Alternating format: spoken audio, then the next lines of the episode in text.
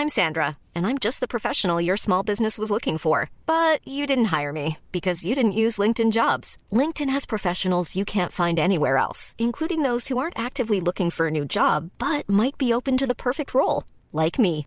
In a given month, over 70% of LinkedIn users don't visit other leading job sites. So if you're not looking on LinkedIn, you'll miss out on great candidates like Sandra. Start hiring professionals like a professional. Post your free job on linkedin.com/people today. Si vous appréciez l'émission, si elle vous fait passer un bon moment, n'oubliez pas que vous pouvez la soutenir sur patreon.com slash rdvtech, comme l'ont fait Vincent Di Natale, FCS 511, Thomas Chauvin, Ludovic Carceles et Mathieu Berthier.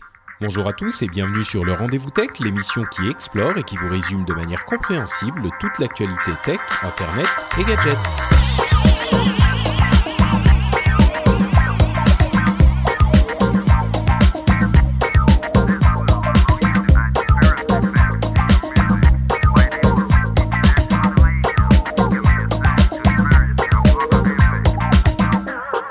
Bonjour à tous et bienvenue sur le Rendez-vous Tech, l'émission qui vous résume toute l'actualité tech, internet et gadgets.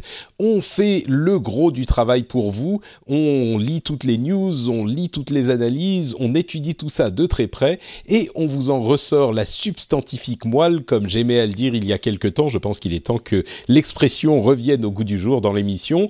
Je suis Patrick Béja et aujourd'hui, j'ai l'une des émissions les plus difficiles que euh, je vais faire de ma vie parce que je vais essayer de vous convaincre d'un truc dont vous, vous ne voudrez jamais être convaincu. On va voir si j'y arrive. Je vais laisser le, le suspense. Juste vous donner un indice, à voir avec euh, des armes à feu et les États-Unis. Donc, euh, vous voyez, ça va être intéressant. On va aussi parler de euh, robots qui font des pizzas et d'autres euh, boulots qui vont venir nous prendre, euh, de la Surface Go de Microsoft qui a été annoncée et de plein d'autres petites choses, notamment le dérapage total de Elon Musk qui semble avoir complètement perdu les pédales. Euh, on parlera d'autres choses également, mais avant de se lancer, donc, je voudrais euh, welcomer, on va commencer avec les anglicismes, je voudrais accueillir les deux co-animateurs de cet épisode. D'un côté, et d'un côté assez éloigné, c'est Jeff Clavier qui nous rejoint de la Silicon Valley. Comment ça va, Jeff? Ça va très bien, bravo les Bleus. Ah, Euh, voilà. Un super moment à partager. Les gens de, de la vallée, les Français et ceux qui supportaient les Bleus ont été très heureux de leur victoire. Bravo. Vous, vous vous êtes retrouvés, genre, entre expats, euh, quelque part, pour regarder le match tous ensemble? Euh, beaucoup l'ont fait. Il y avait un énorme, énorme grand écran à San Francisco organisé par le consulat. Mais euh, ça voulait dire se lever à 6h30 un dimanche matin. Donc euh, Ah. j'ai mis mon réveil à 7h55 et je me suis bravement euh, descendu dans mon, dans, ton mon salon pour et j'ai regarder la regardé- J'ai regardé le match avec ma fille. Très bien. Bravo. Avec nos jerseys, avec nos jerseys bleus euh, tricolores euh, de. J'avoue que moi, j'ai regardé aussi, j'étais bien sûr super content, machin. Euh, et après, je suis allé sur Twitter, j'ai fait goal, goal, machin. J'ai regardé avec mon fils qui a six mois, donc il n'était pas très, très, très intéressé. Mais, mais bon, c'était quand même un petit peu hypocrite parce que c'était le premier match de la Coupe du Monde que je regardais. Je me suis dit bon, allez, la finale quand même, il va falloir que je regarde. Bon, j'étais content d'avoir regardé quand même, bien sûr. Euh, et de l'autre côté de, bah, des micros, on a Marion qui nous rejoint, elle, de Paris. Euh, moi, je suis en Finlande, donc on a vraiment une émission internationale aujourd'hui. Marion, la question importante, est-ce que tu as regardé euh, la finale, toi aussi? Bah, Bien sûr, j'ai regardé la finale. On a regardé ça avec un couple d'amis français et un couple d'amis américains. Puis après, on est allé faire le tour des bars de Montmartre pour profiter de l'ambiance. Pas mal, pas mal. J'ai cru que tu allais dire un couple d'amis français et un couple d'amis croates. Là, ça aurait été peut-être un petit peu dangereux. Ouais, là, ça aurait été animé comme, euh, comme soirée. Mais Ouais, non, non, ouais. c'était très sympa, très bonne ambiance. Bon, en même temps, ils avaient l'air d'être quand même tous assez, euh, euh, euh, comment on dit, euh, bon jeu, fier jeu, euh, bon joueur, voilà. Dans le dans le dans le match à la fin, ils s'embrassaient et tout. C'était, ça avait l'air d'être quand même assez euh, bon esprit sportif, quoi. Donc, euh, on- comme quoi, c'est possible. Euh, sauf euh, quand même, il y a Griezmann qui a fait la danse du loser de euh, de Fortnite quand il a marqué. Ça, c'était un petit peu quand même euh, mauvais esprit, mais c'était marrant de voir Fortnite euh, là encore dans une compétition sportive. Euh, bon, bah écoutez, on va parler tech un petit peu, on va arrêter de parler foot, et j'aimerais vous parler d'un sujet. Attends, des champions du monde une fois tous les 20 ans, faut pas déconner, on peut en parler quand même. faut en profiter, faut en profiter. C'est vrai que ça arrive pas souvent. Moi, il y a 20 ans, j'étais un petit con quand même. Hein. J'étais très fier de ne pas avoir regardé la finale. J'étais genre avec mes amis, on, faisait genre on n'aime pas le foot et on avait fait une partie de jeu de rôle et on était ressorti dans les rues vides de Paris. Et à un moment, on a entendu la, la clameur monter dans toute la ville. On s'est dit ah ouais, là les Français ont dû marquer. Euh, de toute façon, on n'aime pas le foot. Et, aujourd'hui, je regrette. Franchement, euh, comme j'étais un, bah, je disais un petit con. Euh, Bon, c'était une autre époque aussi. Euh, bref, donc voilà, cette fois-ci au moins j'ai pas raté. Et mon fils, quand on regagnera dans 20 ans, euh, il pourra dire euh, bah oui, moi j'ai regardé il y a 20 ans bien sûr, et il pourra avoir cette fierté que moi je ne peux pas avoir aujourd'hui. Donc j'ai fait quelque chose de bien quand même de, de mon dimanche. C'est beau, c'est beau. N'est-ce pas? euh, donc, bon, euh, voilà, chapitre football tourné. On va parler un petit peu bah, d'un truc un petit peu plus sérieux, euh, à savoir des armes à feu et la confection d'armes à feu par imprimante 3D. Alors, ça fait un moment qu'on n'avait pas parlé d'imprimante 3D. C'est vrai que ça fait partie des technologies dont on pensait qu'elles allaient peut-être s'installer chez tous les consommateurs, chez tous les gens normaux, et finalement ça n'a pas été le cas. Mais euh, cette affaire est quand même particulièrement intéressante. C'est l'affaire qui oppose le département de la justice américaine, euh, de la justice américain, pardon, le département, à Cody Wilson, qui est un libertarien euh, assez extrême et qui a fait de son euh, euh, combat libertarien un combat légal et même plus que ça technologique pour l'autoriser, pour avoir la possibilité de, concevoir et de diffuser des plans pour imprimer en 3D des armes à feu. Alors il l'avait fait il y a 5 ans, je vais vous résumer un petit peu l'affaire. Il y a 5 ans, il conçoit un plan pour imprimer son Liberator, euh, qui est donc son arme à feu qu'on peut imprimer en 3D, et il met le plan à disposition sur son site internet.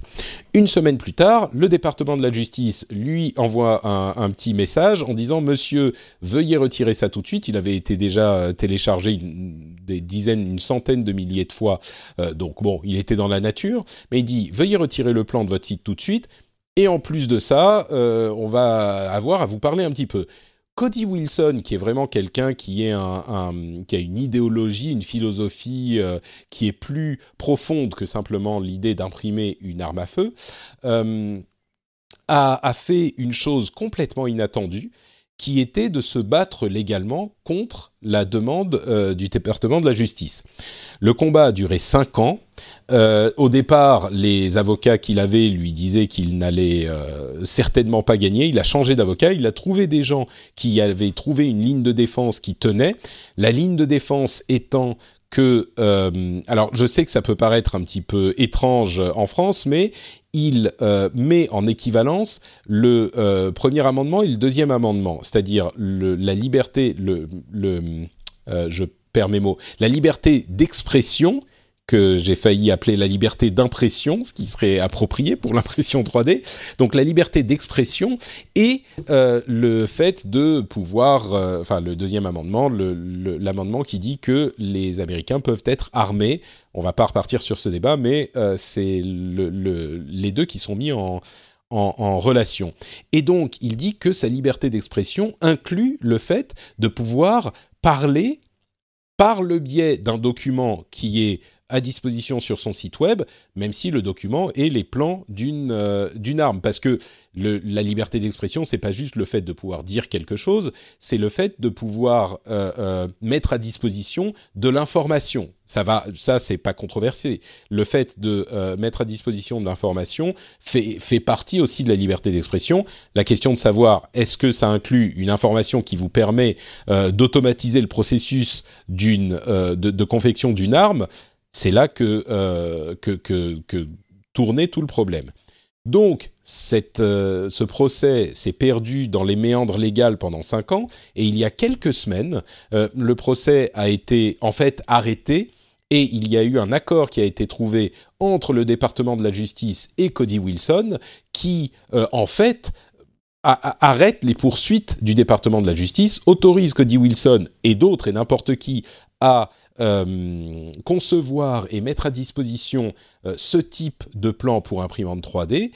Et, c'est tout en fait. Alors, je ne sais pas si le gouvernement américain actuel a quelque chose à voir avec cette décision ou cet abandon de la de la l'action légale, euh, mais le fait est que maintenant n'importe qui a le droit de concevoir et de mettre à disposition des documents de ce type, des plans de, conception d'armes à feu pour imprimante 3D.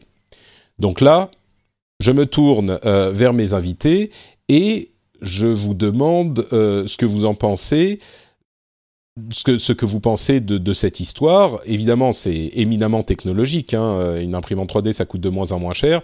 Si tout le monde peut imprimer une arme à feu, ça a des conséquences. Qu'est-ce que vous en pensez, vous, de tout ça? Peut-être euh, Jeff qui, vit et qui baigne dans la culture américaine depuis longtemps? Oui, bah, c'est de la connerie en barre dans la, lignée de tout ce qui est euh, action de la NRA, donc le, euh, lobby qui organise tous les gens qui, sont pro-armes, pro-gun aux, États-Unis. Et c'est malheureusement une suite logique de ça, puisqu'ils vont tout faire pour que quiconque euh, qui veut porter une arme, amener des armes, vendre des armes, euh, puisse le faire de façon complètement, complètement libre. ce à quoi je pense immédiatement, c'est bah tu fais du, donc de l'impression 3D d'une arme à feu avec du plastique. Comment tu fais pour détecter ça à bord des avions? Parce que c'est toujours le gros problème que l'on a, c'est comment on évite des tournements à la 11 septembre 2001. Et euh, je ne sais pas exactement comment ça va se. les, deux choses vont se, ramener. Donc je ne sais pas si. Euh, ça ne m'étonne pas, puisque de toute façon, euh, l'administration est pro-gun. et, et les républicains sont, sont maqués avec la NRA. mais je pense que ça va avoir des implications qui sont vraiment très sérieuses. Ok, c'est à, peu près la réaction que, que j'attendais et que j'imagine la plupart des auditeurs vont avoir. Marion, est-ce que tu es sur la même euh, ligne? Est-ce que tu penses que c'est dangereux? Bah, évidemment, là, c'est vrai que tu as deux, euh, deux Français et c'est vrai que la, la culture euh, est, vraiment bah, pas du tout la même. Oui, non. Enfin, remarque, Jeff, je sais pas si tu as gardé ta nationalité française, peut-être que oui, mais tu es aussi américain. Donc, on a une Française et un américain. Oui, je suis américain. Ok, d'accord. autant pour moi, mais, euh, mais bon. Euh, Il n'a pas depuis très très longtemps, mais quand même, oui. Je pense que là-dessus, on a quand même une culture euh, et une sensibilité par rapport aux armes à feu qui n'est absolument pas la même que, les Américains. Euh, et du coup, on n'a pas du tout la même perception euh, des armes à feu. ce qui est encore plus inquiétant également, c'est que oui, on peut parler d'armes à feu avec des morceaux en plastique, mais c'est pas que ça également. C'est que Cody Wilson, il a quand même aussi mis au point la machine qui permet de faire les, les armes en en aluminium aussi. Euh, oui. Donc, euh, il, est maintenant qu'il a les mains libres en quelque sorte, il sait. Euh, alors, il a une société qui emploie aujourd'hui une quinzaine de personnes et leur projet qui est le plus populaire aujourd'hui, c'est plus une question d'arme à feu à imprimer, c'est une sorte d'extrudeur qui peut, qui prend les mesures d'armes comme des AR-15 et des armes un petit peu plus sérieuses que juste un petit pistolet en, plastique et qui vous permet de d'extruder des morceaux d'aluminium et de, de de concevoir des armes euh, plus sérieuses, effectivement, et c'est ça qu'il vend. Il en a vendu quelques milliers. Et ils vont euh, toujours un petit peu plus loin. C'est pour ça que je disais, il y a une sorte de, ferveur idéologique dans la démarche de Cody Wilson. Tout à fait, c'est-à-dire que alors il y, a plusieurs aspects qui sont inquiétants. Donc il y a cette machine qui va permettre justement de quand même de concevoir des, euh, des armes à feu qui sont d'une qualité quand même supérieure.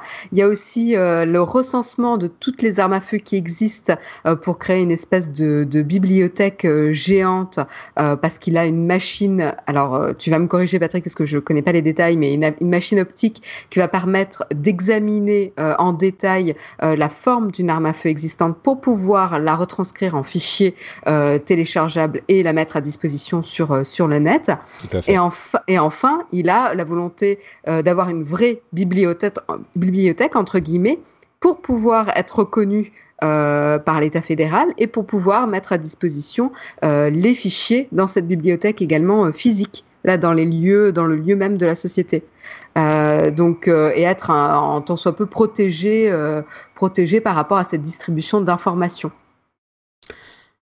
ouais donc très certainement il y a de quoi nous donner des, des, sueurs froides euh, et c'est là que commence mon, mon entreprise euh, contrarienne, euh, ou, la, la, tentative que je vais faire d'essayer de vous, de vous convaincre que tout ça est vrai, mais les choses ne sont pas aussi simples et binaires qu'on pourrait le penser. Et on va voir si je vais y arriver. Je vais me faire un petit peu l'avocat du diable comme j'en ai l'habitude. Et, et je suis même pas sûr, moi, de pouvoir réussir, mais, mais on va voir. Parce qu'il y a vraiment des arguments ou des éléments de réflexion à mettre en opposition à cette condamnation unilatérale. Euh, moi-même, j'ai été scandalisé quand j'ai lu euh, les, résumés de cette décision, et très certainement, il y a un problème d'armes à feu aux États-Unis. Euh, mais dans ce cadre précis, sa défense... alors, il y a plusieurs choses. D'abord, il y a le fait que l'idée de mettre à disposition ces éléments est difficile à contrôler. Euh, ça ne veut pas dire qu'il faut l'autoriser euh, sans aucune restriction, mais c'est difficile à contrôler. Est-ce que, pas juste parce que c'est déjà disponible, c'est déjà dans la nature, mais si jamais on euh, met à disposition des morceaux génériques de, machins en 3D qui, une fois assemblés, comme des sortes de Lego, vont pouvoir faire une arme ou d'autres choses. Est-ce qu'il faudra euh, bannir la, mise à disposition de ce type de plan? Parce que oui, c'est effectivement des, morceaux qu'on va tous mettre ensemble, euh, qui sont tous imprimés d'un coup, enfin même pas simplement d'un coup, mais c'est plein de petits morceaux différents qui chacun euh, imprimés indépendamment les uns des autres, ne vont pas euh, permettre de faire quoi que ce soit. Donc, s'ils se mettent à, mettre à disposition ce type de petits morceaux d'armes, est-ce que ça aussi, ça serait interdit? On rentre dans des domaines où euh, on se, on se, euh, il est difficile de vraiment réguler la chose de par la nature de la chose informatique. Il y a aussi le fait que imprimer tous ces trucs, c'est une chose, mais vraiment assembler ces morceaux-là, euh, on a beaucoup plus vite fait, que ce soit aux États-Unis ou même en France, dans l'état actuel des choses, euh, d'aller acheter un fusil euh, de chasse, par exemple, je parle de la France, ou même une, arme à feu si on a un permis tout bête à obtenir, une, dans un lieu d'où on peut l'acheter déjà tout fait. Et tout ça est également sous-tendu par l'idée que la personne qui met à disposition ces plans n'est pas la personne, d'une part, qui imprime, et d'autre part, qui prend l'arme et va commettre un méfait. Donc il y a un cheminement psychologique qui est très important euh, et qui est très dangereux. C'est l'idée que la personne qui commet le crime est responsable et pas la personne qui va euh, euh, simplement lui, lui donner une information qu'il va, que l'autre personne va ensuite utiliser pour commettre le crime. La personne qui va imprimer, qui va faire le plan d'une arme à feu, c'est pas la personne qui va utiliser l'arme à feu pour, commettre un crime. Donc il y a quand même une séparation importante à faire là-dedans. Euh, donc tout ça, c'est des arguments importants, mais il y a un autre argument qui, je pense, est euh, encore plus euh, comment dire, sensible pour des gens comme nous, surtout ceux qui ont connu Internet dans les années 90. Et, je pense que le parallèle là va peut-être vous faire adoucir un petit peu votre idée. Est-ce que vous savez ce qu'est euh, The Anarchist Cookbook? Non, j'ai pas de réponse. c'est un truc que tu trouves sur, je sais pas si c'est online ou si c'est sur le dark web, où tu trouves euh, comment euh, faire des bombes et des machins et trucs? Exactement. Alors, The Anarchist Cookbook, c'est un livre qui a été écrit dans les années 70, au début des années 70, euh, par quelqu'un qui a ensuite regretté de l'avoir écrit, peu importe. Mais c'est un livre qui est assez sulfureux, presque littéralement, parce que il recense tout un tas d'informations qui euh, pourrait être utile, on va dire, à, de la guérilla ou en scénario de euh, d'apocalypse ou ce genre de choses. Il y a des choses sur euh, les poisons, sur la hum, manipulation de technologies de l'époque, genre pour les téléphones, etc. et notamment, la partie la plus importante, c'est la confection de bombes et la confection de bombes à partir de choses qui sont disponibles dans, dans un supermarché, quoi. Et cet anarchiste cookbook, je me souviens que au début des années, enfin dans les années 90, quand Internet euh, était commençait à prendre de l'essor, c'était l'un des trucs qu'on se disait ah là là, tu peux récupérer the, Anarchist Cookbook et, et, tu pourrais faire des bombes chez toi sans aucun problème, de la même manière que euh, tu peux prendre un couteau pour aller euh, poignarder quelqu'un. Et The Anarchist Cookbook permet vraiment de faire des bombes de la TNT, ce genre de choses. Alors bien sûr, c'est pas hyper facile peut-être, mais il y en a qui sont euh, plus faciles à faire que de la TNT. Je vous avoue que je suis pas complètement au fait de la facilité des différentes euh, mixtures pour faire des bombes, mais euh, je l'avais trouvé quelque part. Je sais plus si je l'avais récupéré ou pas, mais c'était genre marrant de voir qu'on avait accès à ce type de choses interdites. Et je peux vous assurer qu'à l'époque, dans l'esprit peut-être un petit peu naïf de l'internet des débuts, tout le monde se disait oui, enfin bon, on va pas interdire le livre Anarchist Cookbook. C'est pas les gens qui vont, euh, euh, euh, enfin, ce genre d'informations, elles sont déjà disponibles.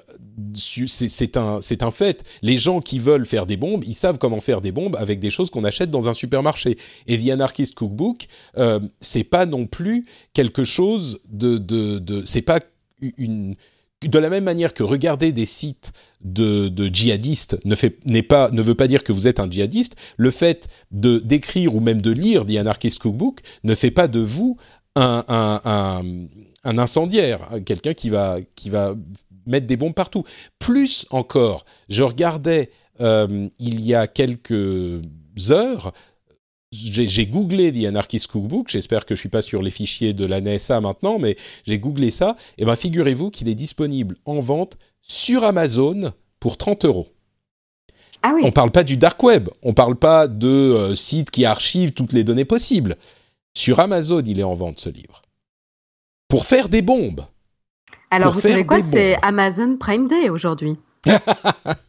voilà. Profitez-en. J'ai pas l'impression. Alors, The Anarchist Cookbook est disponible depuis les années 70. Ça fait presque 50 ans qu'il est disponible. Et j'ai pas l'impression qu'il y ait eu, en raison de euh, cette, euh, cette œuvre qui a été écrite, enfin de ce livre qui a été écrit, bien sûr il était euh, scandaleux, controversé, tout ce que vous voulez, mais j'ai pas l'impression que il y ait eu une, une recrudescence des gens. Alors évidemment on va parler de bombes, mais c'est pas The Anarchist Cookbook qu'ils ont employé, je pense, et si c'est le cas, ils auraient pu trouver la, la, les informations ailleurs. Quelle est la différence entre The Anarchist Cookbook qui c'est encore plus facile. On n'a pas besoin d'une imprimante 3D, on n'a pas besoin d'assembler un machin qui est beaucoup plus difficile à assembler euh, qu'on ne pourrait le penser. Euh, ou à, machiner de l'aluminium pour faire un faux AR-15 euh, qui va être mal foutu, qui risque de vous exploser dans les mains. on a juste à faire des mélanges entre de, de, je ne sais quels composants de, de cuisine achetés au supermarché j'ai pas l'impression que ça soit très différent intellectuellement, que l'idée soit très différente. Donc, ok, les impressions d'armes à feu, c'est pas génial, mais je sais pas, moi ça me, ça me, ça me met un petit peu de nuance dans mon opposition à la chose, toute cette histoire. Quand j'y réfléchis un petit peu, je me dis, est-ce que c'est pire? Donc je me retourne vers Jeff. Est-ce que c'est pire que The Anarchist Cookbook, par exemple? Ah bah, oui, voilà. c'est pire au sens où euh, tu as juste à euh, downloader un modèle et appuyer sur un bouton print, alors que je sais pas parce que j'ai jamais ouvert le euh, Anarchist Cookbook, mais j'imagine que quand tu essaies de faire tes mélanges, tu as une grande chance de te faire péter la tronche. ce qui arrive à ceux qui construisent les bombes. donc voilà. Je pense que les, les, armes, les armes à feu imprimées, si elle n'est pas super bien imprimée, elle risque de te faire exploser la main aussi. Hein. C'est pas non plus une science exacte, je crois.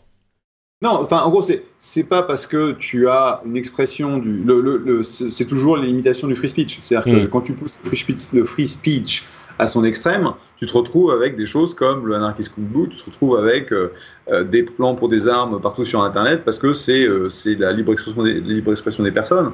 Et malheureusement, ici, là, où beaucoup de gens en fait reconnaissent euh, le droit de tout Américain, parce que de toute façon c'est dans la Constitution, de porter des armes, ça a juste été euh, déployé de façon absolument stupide, euh, à un point où tu peux être un malade mental reconnu et toujours acheter une arme. Non, mais je suis d'accord. Mais, mais moi, ce qui m'intéresse là, c'est la, la, spécifiquement cette idée que on a déjà le cookbook depuis bien longtemps et, et c'est la diffusion de l'idée et pas l'exécution. C'est pas le type qui écrit le cookbook qui va aller se faire péter euh, dans dans un dans un avion où tu vois il y a une distinction entre la la police de l'action et la police de l'idée. Et, est-ce que c'est pas pareil avec le, le, pistolet? Parce que The Anarchist Cookbook, on parle plus des États-Unis. Il est disponible dans tous les pays du monde, ou enfin peut-être pas tous, mais enfin dans une bonne partie des pays du monde, tu vois. Non, j'ai pas, pas l'impression de t'avoir convaincu quand même. Non. D'accord, ok. Euh, Marion, est-ce que j'ai eu un petit peu plus de succès avec mon argumentaire? Euh, je suis désolée, mais je vais avoir du mal à, je vais avoir du mal à, à, être d'accord avec toi. Après, maintenant, euh, le, le, problème, c'est qu'on peut très bien donner sur, son avis sur ce qui vient de se, de se passer, pardon, mais de, dans tous les cas, les fichiers maintenant sont disponibles. Euh, je veux dire, c'est trop tard. Euh, euh, maintenant, ça a été récupéré. C'est comme le, le, la première arme dont il avait euh, publié les plans. même si on lui a demandé de les retirer, ils ont été téléchargés ailleurs et mis à disposition ailleurs sur le net. Donc c'est ça le, la magie du net. et, et j'irai même plus loin. Excuse-moi de t'interrompre. Ça fait cinq ans. Ça fait cinq ans qu'ils sont disponibles, qu'il les a rendus disponibles, et on n'a pas, on les a pas vus utiliser justement pour ce, ce qu'on craignait. C'est c'est-à-dire faire passer une arme à feu euh, en plastique dans un dans un avion et l'utiliser dans ce contexte pour pas se faire repérer. ça fait cinq ans, c'est pas ok. Peut-être que ça arrivera plus tard, mais donc c'est presque un argument pour dire bah vous voyez c'est pas c'est pas la même chose. Oui, oui, après, il y a la notion, euh, en effet, il va falloir repenser le, le, contrôle des armes. Après, en effet, je pense pas que ça va être euh, madame et monsieur tout le monde qui vont, euh, qui vont fabriquer leur, leur arme à feu chez eux dans leur garage. Mais c'est sûr que ça va faciliter la confection d'armes pour mmh. certaines personnes qui n'auraient pas dû y avoir accès et en plus qui ne vont pas être traçables du tout. Euh, donc ça aussi, euh, ça va ouvrir la porte à, une non-identification euh, de, ces armes-là. Peut-être. Moi, je pense que une personne qui serait prête à imprimer une arme et à s'en servir pour faire quelque chose de vraiment grave pourrait peut-être trouver un moyen d'avoir une arme et de gratter le numéro de série. Mais bon, je suis un peu, je pousse un peu le bouchon volontairement, mais. En tout cas, il y a déjà eu un cas euh, aux États-Unis euh, où quelqu'un qui, qui s'est amusé à imprimer des armes à la maison et qui a euh, tué cinq personnes quand même. Donc voilà. Oui, Novembre 2017, un homme de 44 ans qui souffre de troubles mentaux en Caroline du Nord et qui et qui a réussi quand même voilà à, hmm. faire ses armes lui tout, seul quoi. Oui, oui, je suis d'accord, je suis d'accord. Bon. Bon, en tout cas, voilà le, la question débattu. Bon, je vous avoue que j'ai un petit peu, je me suis un petit peu forcé pour euh, pour aller dans cette dans la direction opposée. Il n'empêche que je pense sincèrement que mon mon argumentation avec The Anarchist Cookbook euh, amène de la nuance à ces propos-là. Mais bon, je serais curieux de savoir ce que vous en pensez, vous les auditeurs. Venez nous dire ça sur euh, le site et dans les commentaires. Euh, ce, qui, est inquiétant, juste un dernier point, ce qui est inquiétant, c'est que le, le Cody Wilson euh, a l'air vraiment intelligent en fait. Et euh, quand on lit un petit peu les articles et, ce qu'il euh, ce qu'il avance comme propos, euh, c'est ça qui est encore plus effrayant. Il était quand même étudiant en droit, il a il s'est quand même séparé de ses deux premiers avocats qui lui disaient qu'il avait aucune chance contre contre le, le, département de la justice. il a quand même gagné. Et il a des arguments malheureusement qui marchent aux États-Unis. Donc il est, il est, voilà, c'est pas, ça serait moins inquiétant si c'était quelqu'un qui était juste mal intentionné. Hmm. Euh, il veut vraiment juste euh, rendre les armes à feu accessibles à tous euh, à l'extrême. On pourrait en débattre très longuement, effectivement, de ce sujet aussi. The Phileas Club en anglais, si ça vous intéresse, on a un épisode spécial sur le, justement l'amendement qui donne le droit aux Américains de porter des armes. Un épisode spécial où on parle à des gens qui sont pour, justement, et c'est ça qui est intéressant. Euh, Bon, autre sujet qui n'est absolument pas controversé, euh, des robots qui font. Pour être clair, on n'est pas, on n'est pas contre. Enfin, je ne suis pas contre euh, le fait que les gens puissent avoir des armes. C'est euh, qu'on puisse avoir une régulation qui permet de vérifier que les truands, les malades mentaux, les gens, les jeunes, etc., qui ne sont pas censés avoir accès à des armes, n'y ait pas accès. Hmm. Oui, c'est important à préciser, effectivement. Et là, ça donne accès. on est d'accord, ça donnerait accès à tout le monde. Euh, enfin, encore plus que c'est déjà le cas aujourd'hui aux États-Unis, parce que c'est un cas particulier. Donc, sujet beaucoup moins controversé, les robots qui font des pizzas. Euh, c'est justement une vidéo de notre ami Jérôme Kainborg sur euh, la chaîne Nowtech TV, que Marion connaît bien, qui a été testé la pizza de euh, Pazzi, c'est ça euh, La société qui fait faire Pazzi, euh, la société qui fait faire des, des, pizzas par des robots. Alors c'est du fast-food, hein, c'est pour automatiser la chose.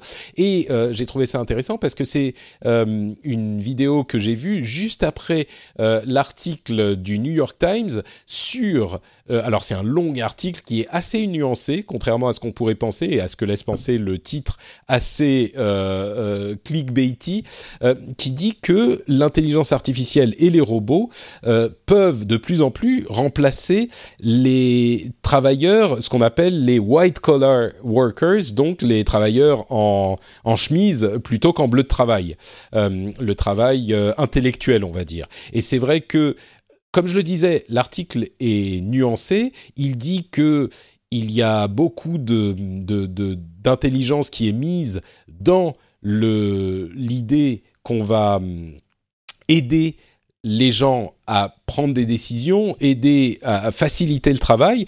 Et je suis du coup curieux de vous demander que ce soit pour les, les pizzas euh, dans, les fast-foods, euh, c'est un sujet qu'on traite souvent, mais là c'est l'occasion d'en parler un petit peu. Pour les pizzas ou pour le travail qui va être fait pour des gens un petit peu plus qualifiés, euh, est-ce que une fois pour toutes, est-ce qu'on peut décider, est-ce que c'est une bonne chose ou une mauvaise chose que ces, travaux, ces travails euh, soient de plus en plus faits par des robots?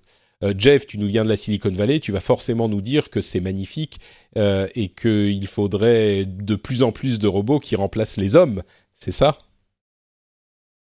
Je pense que j'ai une vue un peu plus nuancée, euh, mais globalement, oui, les robots, euh, les robots remplaceront les hommes pour les tâches répétitives euh, où tu peux coller un peu de d'intelligence artificielle, de, de, computer vision, etc., etc. Il y a aussi le robot qui s'appelle Flippy, qui fait du burger flipping.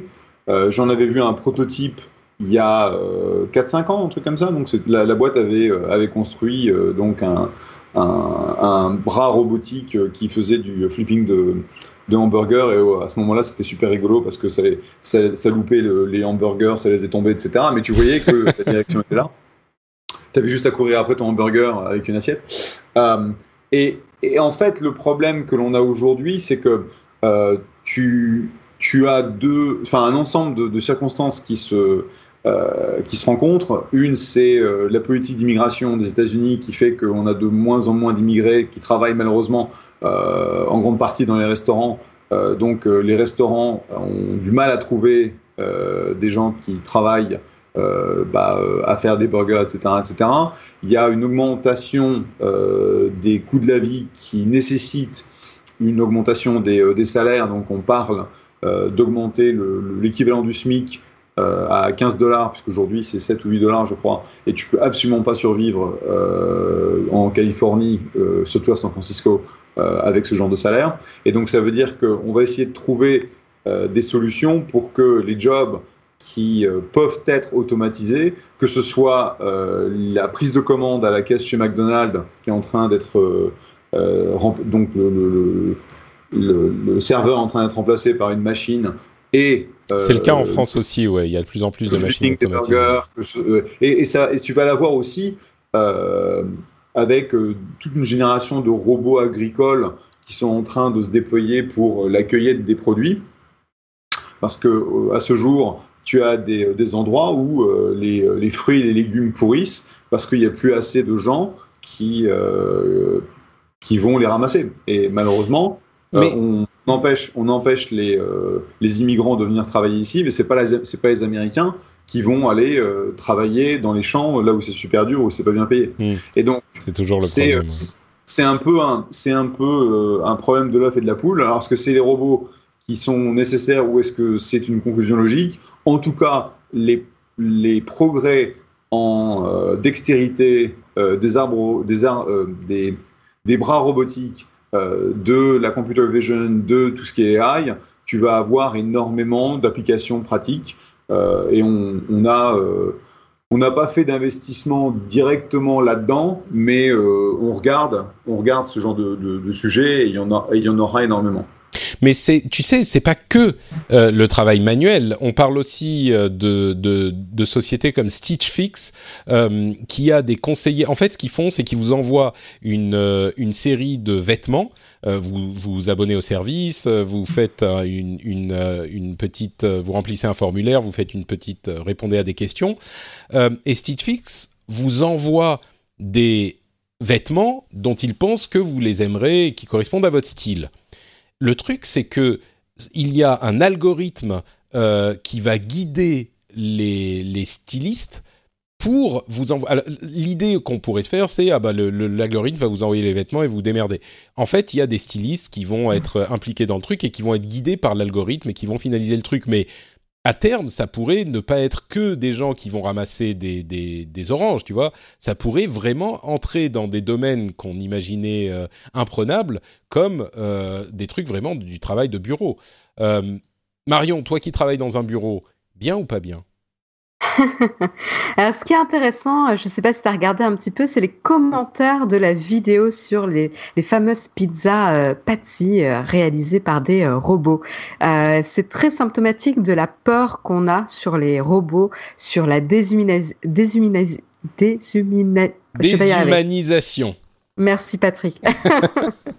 voilà, et du coup, c'est très symptomatique de cette peur-là. Euh, ça cristallise un petit peu euh, autour de, de, de, ce sujet. Et, euh, et, ce que les gens n'ont pas retenu de la vidéo, c'est qu'en fait, les robots Patsy donc, ne sont pas voués à, à remplacer les restaurateurs, ne sont pas voués à, à, remplacer les cuisiniers, etc., de la merveilleuse pizza que vous allez déguster au restaurant par soit un grand chef, soit un, un, bon restaurant. Euh, ils sont là pour remplacer soit la pizza congelée, soit la pizza euh, commandée un peu à la va-vite euh, pour un type fast-food ou en ligne, etc.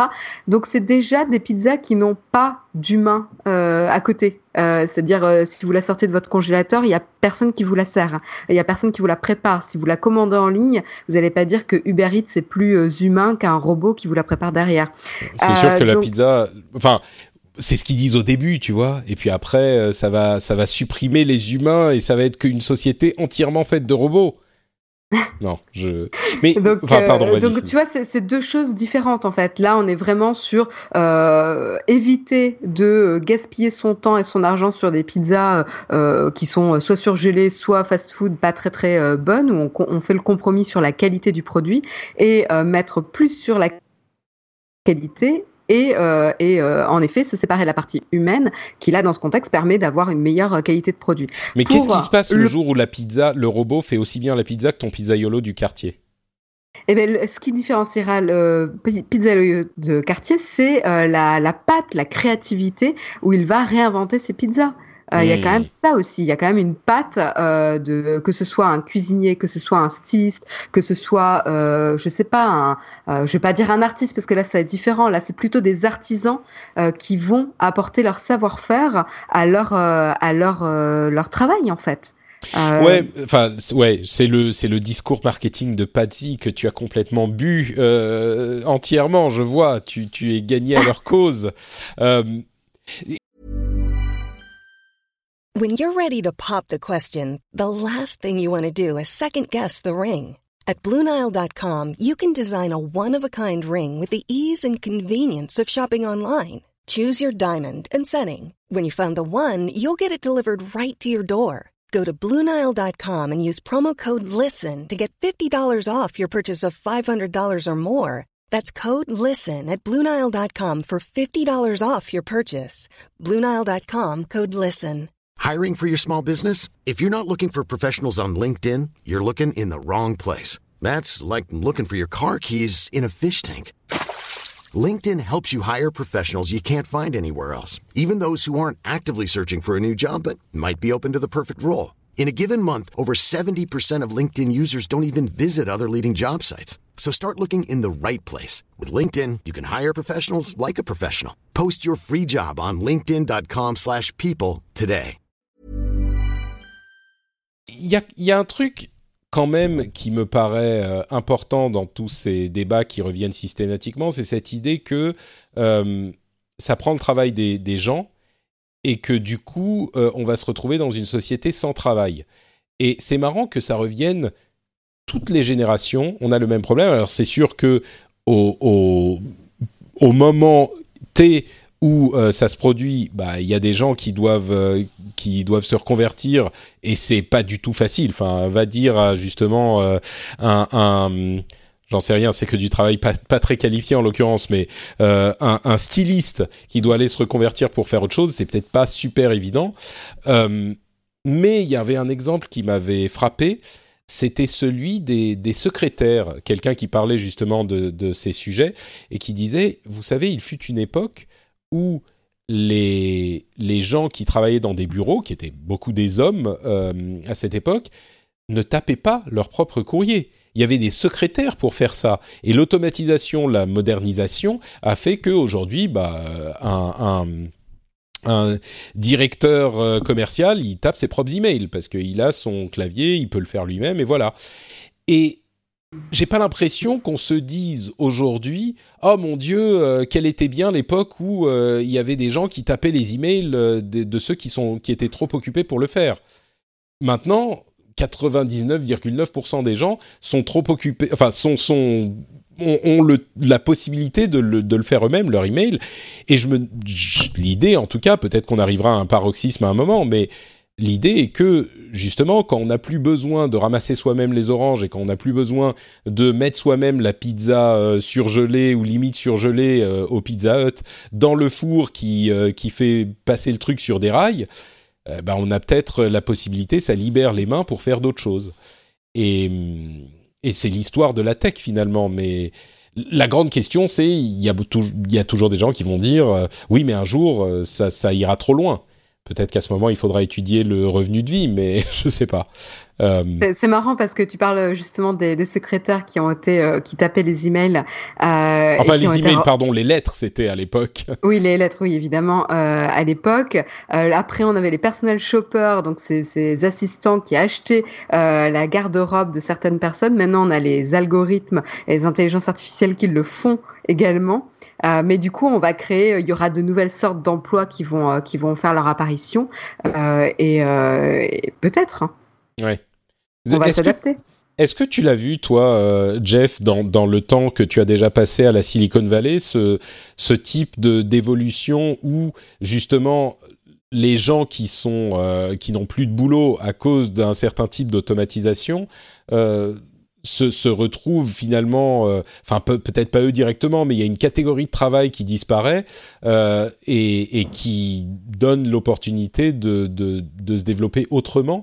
C'est, l'histoire de la technologie jusqu'à maintenant, mais je suis curieux d'avoir ton témoignage là-dessus. Ou est-ce qu'on est trop, c'est trop tôt.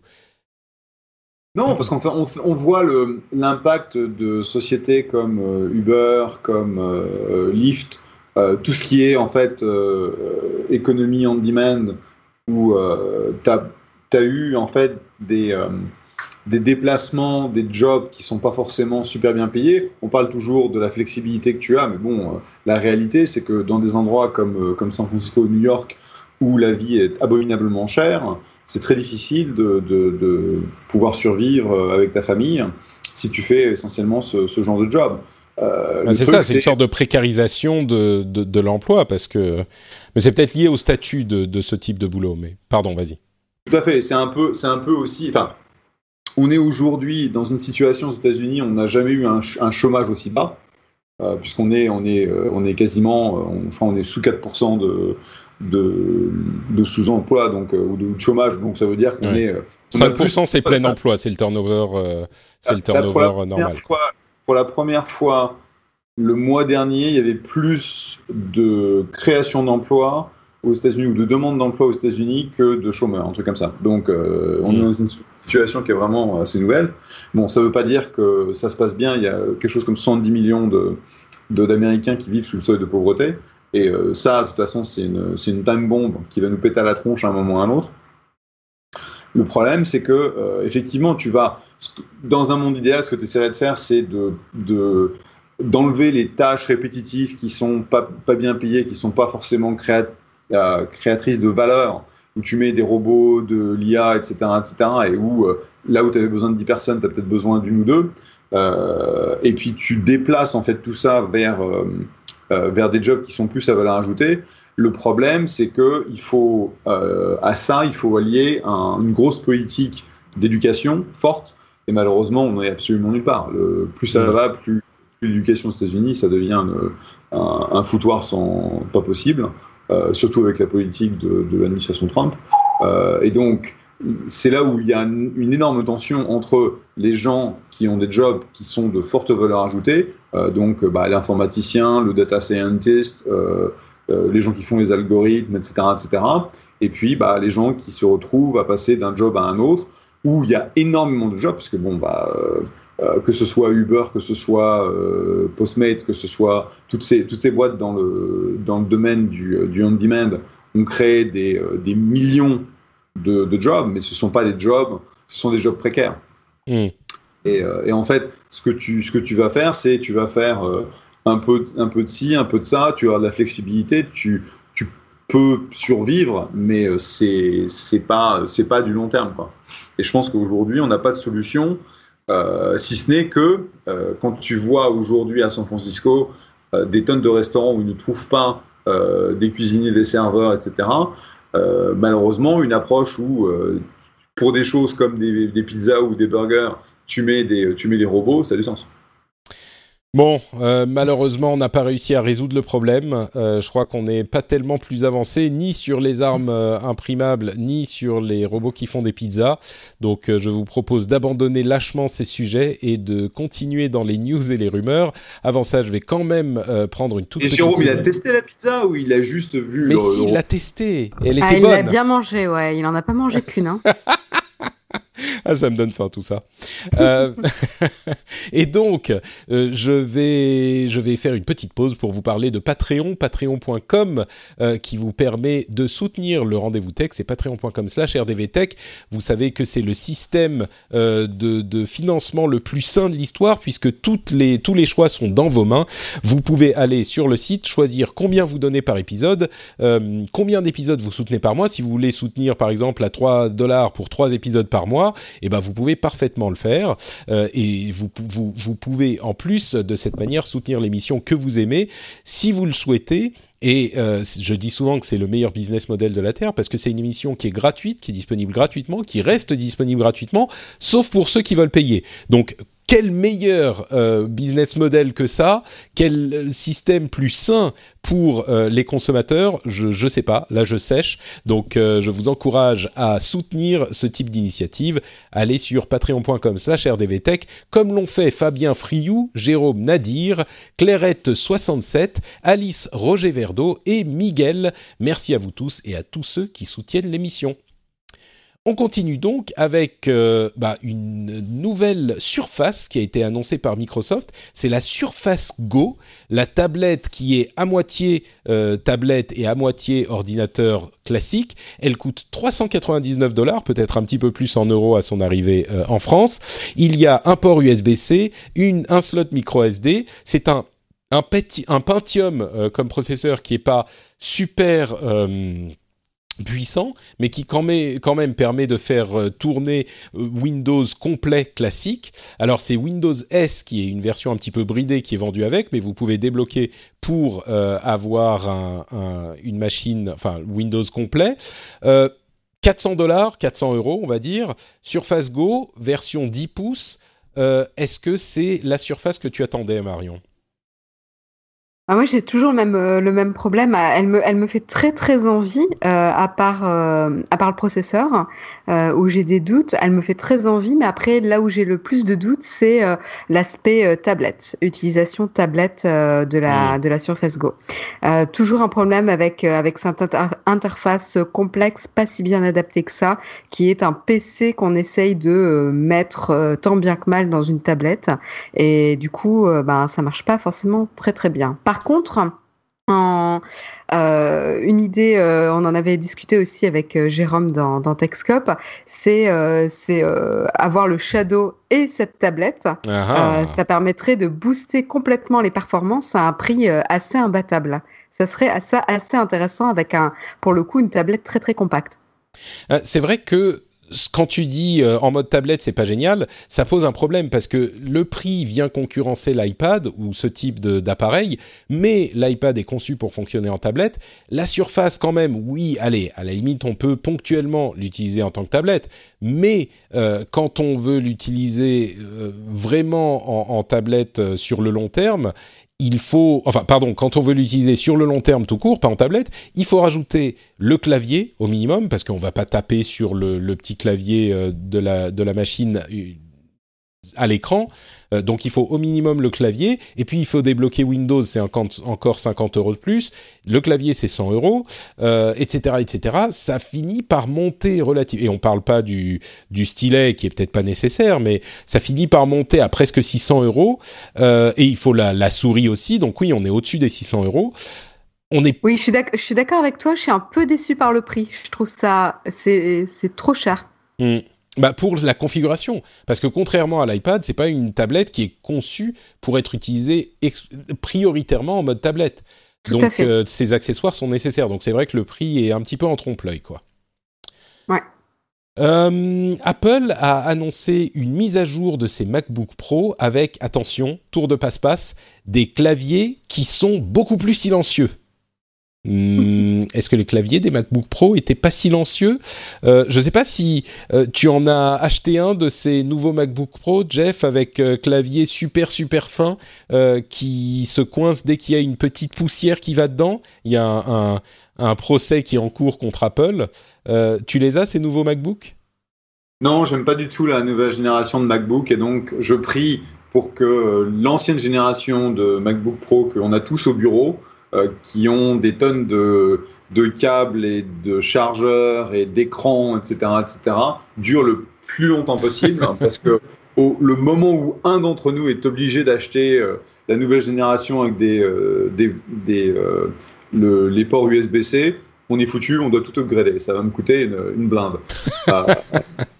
Mais c'est le futur, Jeff. Tu, tu... Ils ont eu le courage chez Apple d'aller à l'USB-C. Tu te rends pas compte? Ouais, mais tu vois, j'ai euh, j'ai tourné euh, la barrière des 50 ans l'année dernière et je suis devenu un vieux con. Et donc maintenant, je regarde la technologie sous cet angle-là. Et donc, mon truc, il marche. Là, je le regarde. J'ai mon beau, euh, mon beau MacBook Pro qui a à peu près 3 ans maintenant, qui est sur sa docking station, qui est avec les câbles, etc. C'est tout beau, c'est tout, fort. Et j'ai pas de problème quand je mange des chips à des chips qui se coincent dans mon clavier. Donc, euh, je ne l'ai pas fait. Et en fait, les, les copains ou euh, collègues qui ont cette nouvelle génération de MacBook Pro ne euh, sont pas forcément super, super satisfaits. Donc, Donc, tu attends.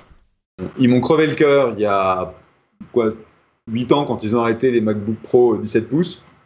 parce que c'était une machine de folie pour jouer à, World of Warcraft, je me rappelle.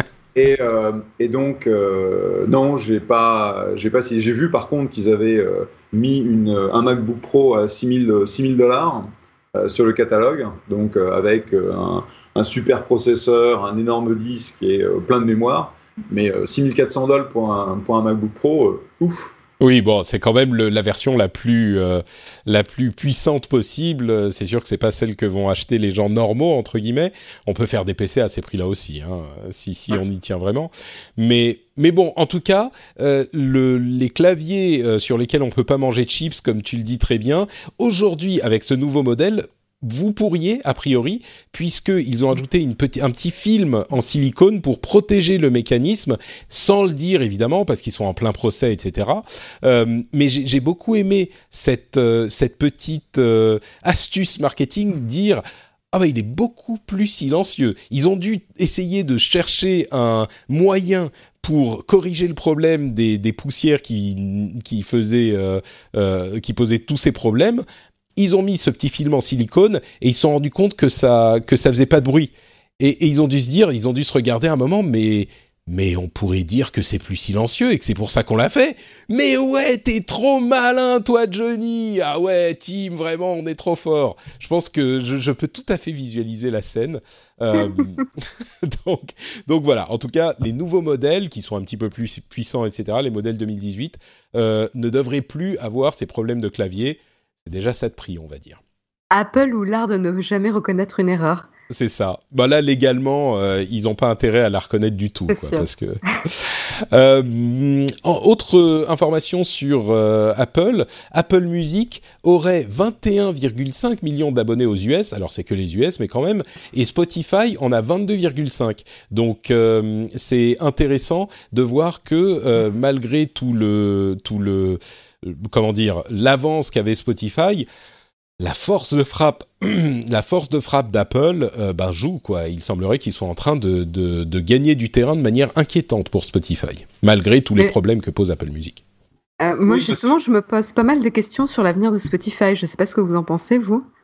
Bah, le truc, c'est que toutes les, les, images que j'avais, c'était peut-être des gens qui sont euh, des technophiles, mais j'avais vraiment l'impression que la plupart des gens se disaient oh, Apple Music, euh, moi j'ai déjà toutes mes playlists sur Spotify, je suis content sur Spotify, ça marche sur plein de devices différents, j'ai pas besoin de m'emmerder avec Apple Music, euh, je reste chez Spotify. Je sais pas, Jeff, t'allais allais dire quelque chose, mais moi c'était mon impression en tout cas. Ouais, enfin, Spotify a quand même une une base installée qui est monstrueuse. Euh, la force d'Apple, euh, c'est un peu la force d'Amazon. C'est une fois que bah, tu as le moyen de paiement enregistré euh, et que tu as la plateforme, bah, tu peux pousser un peu ce que tu veux. Et c'est tellement facile en fait de prendre bah, de, de l'Apple Music par rapport à Spotify s'ils te font une promo, bon moment, machin, etc. je pense que ça, ça m'étonne pas qu'ils aient qu'ils aient gagné autant. Je ne sais pas si ça veut dire que sur le, sur le long terme, Spotify va se retrouver euh, dans la même situation que Pandora, euh, qui va pas forcément super bien. Donc c'est euh, intéressant de voir donc cette euh, un peu l'hégémonie en fait de, des, plateformes qui se développent autour de différents verticaux et différents produits. Bah, c'est sûr que Spotify, ils ont pas, ils peuvent pas se reposer sur sur l'OS et sur la la, la, la, la force de frappe euh, de ces choses-là. Bon, ensuite, on parle pas des abonnés, euh, enfin des utilisateurs non abonnés. Il y en a certainement beaucoup chez Spotify et, et là, il y en a pas vraiment chez Apple Music. Donc il y a quand même. Et ensuite, on ne parle que des États-Unis. Donc c'est peut-être une situation un petit peu différente. Ah mais... Il coûte, il coûte de l'argent cela, donc c'est pas un problème. oui, c'est vrai que oui, comme tu le dis souvent. Donc euh, d'un côté, tu les monétises par la pub, mais, mais moins si, certainement. Oui, quand même. Ouais, mais enfin bon, c'est en sais ce que ça donne la pub. ouais. ouais. Oui, non, mais c'est vrai. Euh, oui, c'est pas, c'est, c'est, je pense euh, pas forcément à ça, mais c'est vrai que tu nous le euh, signales régulièrement. les utilisateurs gratuits, c'est compliqué à monétiser, donc si tu peux, si t'en as plein, c'est pas forcément une bonne chose, à moins que ton service soit vraiment très bien monétisé. Tu préfères avoir des utilisateurs payants, moins, mais qui soient payants. C'est bon à retenir aussi, ouais. Euh, Ming Chi, Kuo, euh, l'analyste bien connu, semble penser que le Galaxy S10, euh, qui sera très certainement annoncé en 2019 comme chaque année, aurait trois modèles différents avec trois tailles, mais surtout les deux plus gros modèles qui seraient, qui seraient à 6,1 et 6,4 pouces auraient le fameux capteur d'empreinte digitale sous l'écran. Et que Samsung aurait réussi à implémenter cette technologie là où Apple volontairement ou pas, l'a abandonné pour le Face ID. Euh, il semblerait que Samsung ait réussi. Alors il y en avait d'autres. Hein. On sait que c'était déjà euh, euh, les modèles étaient disponibles, les pièces étaient disponibles. Mais Samsung l'implémenterait vraiment dans son prochain modèle de Galaxy S10. Donc, si vous aimez l'idée d'avoir un écran immense avec un capteur sous l'écran de manière à ce que ça ne gêne pas de l'avoir derrière ou que ça prenne de la place, peut-être que vous devriez attendre le Galaxy S10. Je voulais parler un peu de Elon, Musk, qui a l'air d'avoir, euh, comme je disais en début d'émission, un peu perdu les pédales. Euh, je ne sais pas si vous avez suivi cette histoire de cave thaïlandaise euh, avec des enfants euh, qui étaient coincés. Ils avaient fait, c'était des caves sous-marines en fait, qu'ils avaient été explorées et puis pour différentes raisons, ils avaient été coincés. Elon Musk a, a proposé de d'aider en construisant un sous-marin qui, serait construit spécialement pour ça. Euh, finalement, les équipes sur place ont décidé de ne pas l'utiliser et l'un des consultants qui était un Anglais qui, euh, qui travaillait avec la, les, les, services locaux en Thaïlande a donné une interview en disant que Elon Musk euh, était une sorte, enfin faisait ça pour la pub.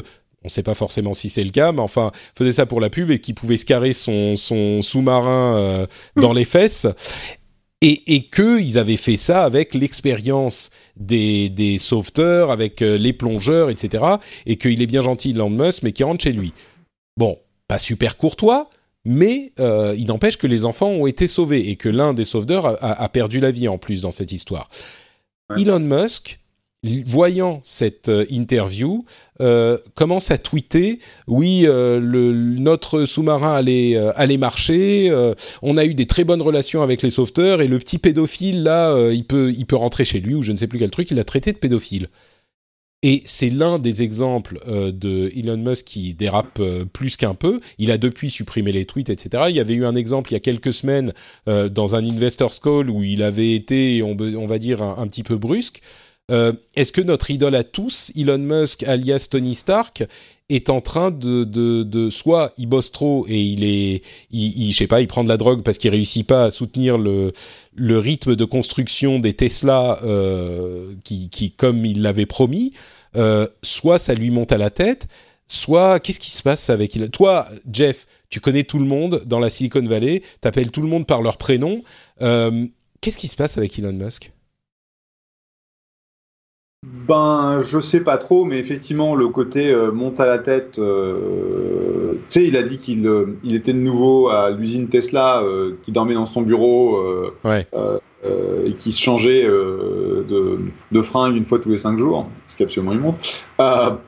je sais pas, franchement, déjà, le fait qu'il qu'il il essaie d'être un bon samaritain et que il, il offre l'aide de, de, Tesla ou de, de SpaceX euh, en Thaïlande qu'il offre de payer. On a, on a cette histoire de euh, d'eau euh, non potable en Flint, Michigan, où il a offert de payer pour que les gens aient de l'eau potable, parce qu'en gros, ça fait 5 ans qu'ils ils boivent de l'eau avec du plomb, où il y a genre presque mille fois plus de plomb que, que, que, que normal.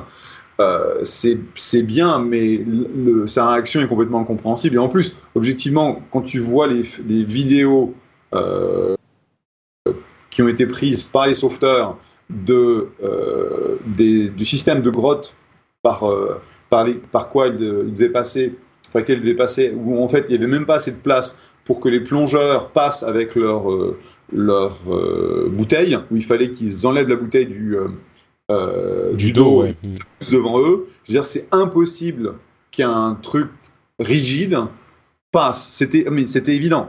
Je sais même pas d'où est venue l'idée de, de, de, de, faire un, une espèce de contraption euh, qui serait qui serait rigide, parce qu'il fallait en gros plier les diamants en deux pour les faire passer au travers de euh, de ce truc-là. Donc euh, bon, bref. Hmm. c'est pas il y a un peu de. Ouais, pardon. Mais, mais, Tony Stark, il, il, se la, il, se la, joue un peu là. Et franchement, sa réaction est absolument enfin, inadmissible parce que c'est des mecs qui ont risqué leur vie pendant 3-4 semaines pour que les, les gamins ressortent euh, vivant euh, et euh, ça aurait pu se terminer en catastrophe. Malheureusement, un des SEALs, Ty, a perdu la vie, mais ça aurait pu être encore pire. Et donc, c'est vraiment n'importe quoi. Ouais, on, on, est vraiment dans une. Enfin, d'ailleurs, la plupart des gens, à part des, des sortes de fanboys un peu fous, ont, ont, vu ça atterrer. Et, et, et on comprend pas quoi parce que en plus c'est vrai qu'on a un petit peu idola, idola, idolaisé, idolâtré, pas idolâtré mais idolaïfié. enfin on l'a on l'a transformé en une sorte d'idole Elon Musk et, et ses intentions sont certainement pures mais ça trahit je crois que c'était dans le This Week in Tech cette semaine où il il parlait de ce syndrome du, euh, super génie de la Silicon Valley qui pense qu'il peut tout corriger, qui peut corriger tous les problèmes euh, et qui fait pas confiance à l'expérience, qui fait pas confiance à l'expertise, l'expertise un peu chiante, qui est pas move fast and break things, mais qui s'acquiert sur des dizaines d'années.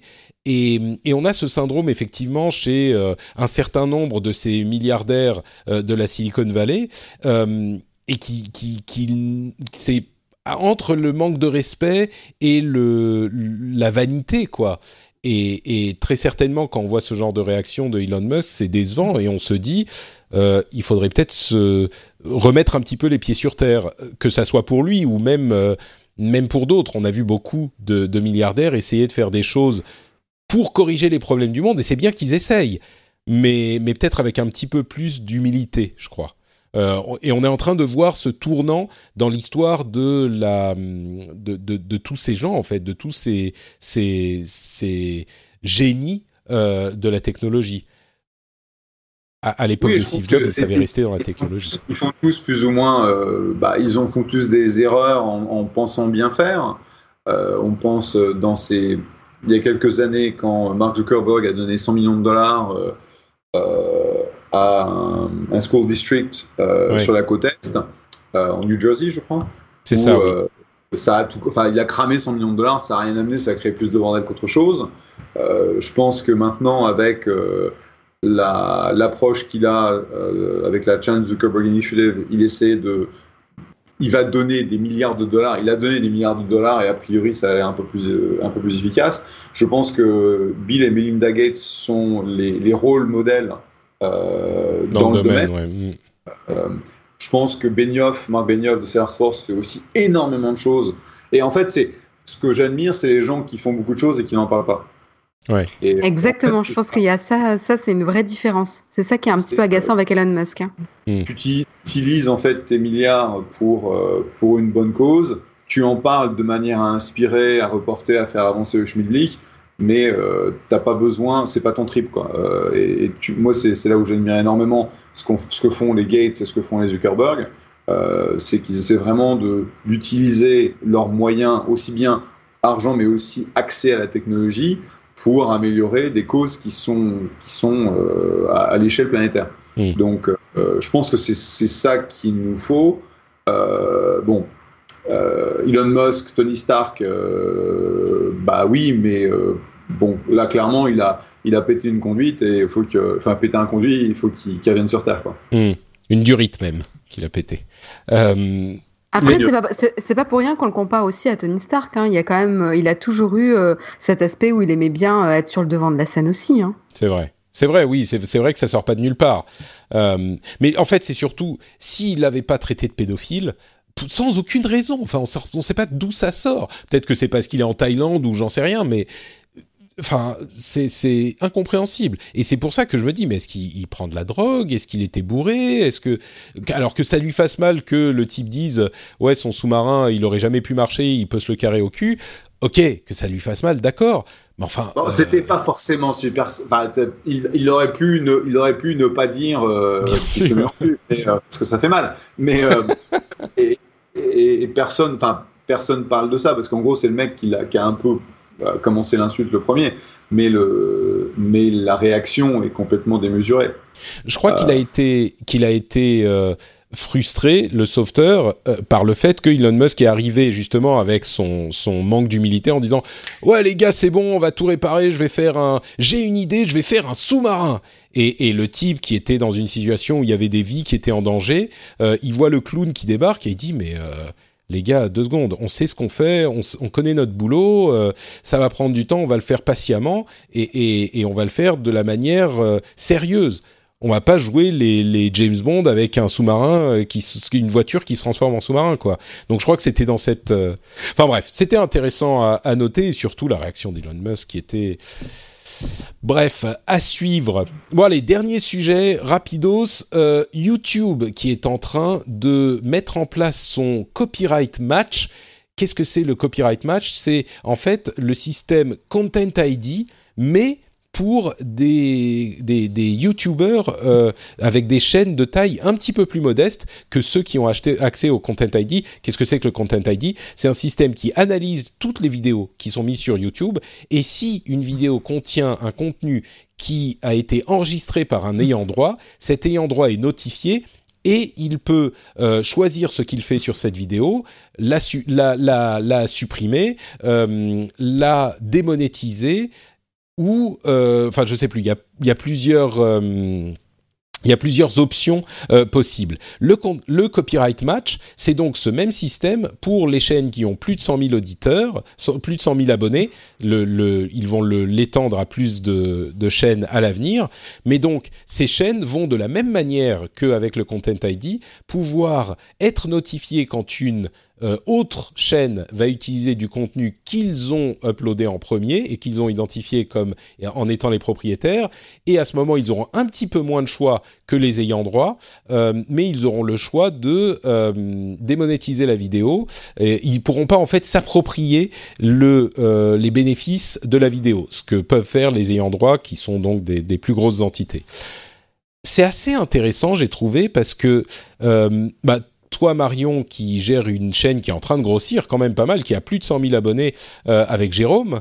Euh, je sais que vous avez sur YouTube toujours, toujours eu cette peur de, du Content ID et que l'attitude face aux ayants droit était plutôt négative. C'était quand même, euh, ils nous font chier avec leur démonétisation, ils, nous, ils nous prennent notre argent, machin. Je me demande si aujourd'hui que les tables tournent un petit peu, comme on dit en anglais, que les rôles sont pas inversés, mais enfin qu'on a un nouvel angle. Vous, vous avez le pouvoir aujourd'hui de euh, supprimer euh, la monétisation d'une vidéo qui vous appartient. Est-ce que tout à coup cette affaire de Content ID ou Content ID like, euh, c'est pas en fait plutôt cool? Bah, ce qu'on avait reproché à l'époque euh, sur le, la gestion du Content ID, c'est surtout euh, dès, euh, dès le, le, le, claim, enfin dès la réclamation euh, de l'ayant droit, euh, tout le tout l'argent était bloqué et allait directement à l'ayant droit, sans avoir un moment de de réflexion pour garder l'argent quelque part dans un espace neutre, en attendant d'avoir la décision finale de YouTube pour pouvoir trancher entre les, les deux les deux parties. Et du coup, ils l'ont changé depuis Hein, si je ne m'abuse aujourd'hui, c'est comme ça que ça Tout à fait, mais c'est ça qui nous a euh, beaucoup bloqué pendant pas mal de temps parce que du coup, c'est un système qui était utilisé par pas mal de personnes qui s'amusaient à réclamer euh, des vidéos euh, lorsqu'elles sortaient. C'est là où on monétise le plus faut pas l'oublier, c'est là où on fait le maximum de vues. Et donc du coup, c'était très compliqué de monétiser ce type de vidéo quand ça, ça arrivait. Et en plus, on n'était vraiment pas à l'abri. Et quand en plus on essayait de se faire entendre de la part de YouTube, si YouTube disait que finalement on n'était pas dans nos droits, on pouvait euh, se faire supprimer la chaîne au bout de deux ou trois fois. Euh, donc on était vraiment sans pouvoir par rapport à ce type d'événement. Là, euh, du coup, c'est c'est pas vraiment le. Évidemment, ça sera très très utile, mais encore une fois, c'est important de prendre en compte les deux parties qui font la réclamation. Moi, je me demande si on va pas avoir, si par exemple, je mets une vidéo qui a un petit contenu qui est identifié comme étant euh, du contenu de Nowtech. Nowtech, euh, bon, vous allez pas vous poser de questions. Hop, euh, démonétisation ou déréférencement. moi, si j'ai un truc à dire, à qui je vais. Enfin, ça va être le même problème que quand vous, vous aviez un truc à dire à YouTube. Il n'y a pas quelqu'un qui va s'intéresser à chaque vidéo démonétisée avec ses petites mains. Je pense pas que les choses tout à coup euh, se transforment. Euh, ou, au contraire, ça va faire encore plus de cas à traiter et ils vont être tout aussi inaccessibles, non? Ouais, je pense, je pense aussi. Bah, euh, après, après, le problème, c'est que euh, il, se pose même pas la question de à qui le, le contenu est, c'est le premier qui upload le contenu. Ouais. Et enfin, dans tous les cas, moi, je sais pas, j'ai vu des gens dire ah euh, oui, c'est vrai qu'il y a beaucoup de gens qui utilisent nos vidéos, qui font des copies éhontées, et donc maintenant on va pouvoir les bloquer. Et, et ce qui m'amuse, c'est d'entendre ça et de d'entendre exactement le même discours de la part des ayants droit depuis des années euh, qui disent mais enfin euh, nous on a des vidéos, on a des petits malins qui s'amusent à les copier euh, et, et, nous on peut rien faire. Donc euh, maintenant qu'on a le Content ID, on va pouvoir les bloquer, les démonétiser, machin. Et c'est exactement ce qu'ils disaient. Donc je sais pas, toi c'est pas ce que t'as dit à l'instant, donc peut-être que c'est pas le cas, mais c'est un truc que j'ai beaucoup entendu. Donc Bon, après, je pense que là, je pense que là où on râlait pas mal aussi, c'est que des fois on, on fait la promotion euh, de contenu. Et donc, pour faire la promotion de contenu, en effet, on a besoin de montrer un extrait. Euh, et du coup, euh, il y avait une sorte d'application un petit peu bête et méchante euh, de, de ce genre de, de, règles. Et donc, du coup, c'est un petit peu euh, cocasse quand euh, tu souhaites faire la promotion d'un jeu vidéo, etc. Et qu'en fait, tu te fais ban, enfin, tu te fais bloquer ton, ton contenu parce que tu utilises la musique de l'un ou tu utilises quelques images promotionnelles qui étaient promotionnel, donc vraiment à cette à cet usage-là, euh, et, et, tu te fais bloquer ton propre contenu. Donc du coup, tu arrêtes de faire ce genre de vidéos. Tu arrêtes de faire des jeux vidéo sur les applications, c'est ce qu'on a fait, euh, sur des jeux, etc. C'est ce qu'on a fait également. Hmm. Bon, à voir si ça se passe de la même manière. Euh, c'est à plus petite échelle, donc peut-être que ça sera un petit peu différent. Et donc voilà pour euh, les sujets qu'on voulait traiter aujourd'hui. Euh, il y aurait eu d'autres choses à, couvrir. Adobe qui va développer, qui est en train de développer une version entièrement fonctionnelle de Photoshop sur iPad. Euh, L'Allemagne qui a jugé que dans le cas d'un décès, Facebook devait donner accès au contenu aux, gens qui survivaient à la personne décédée.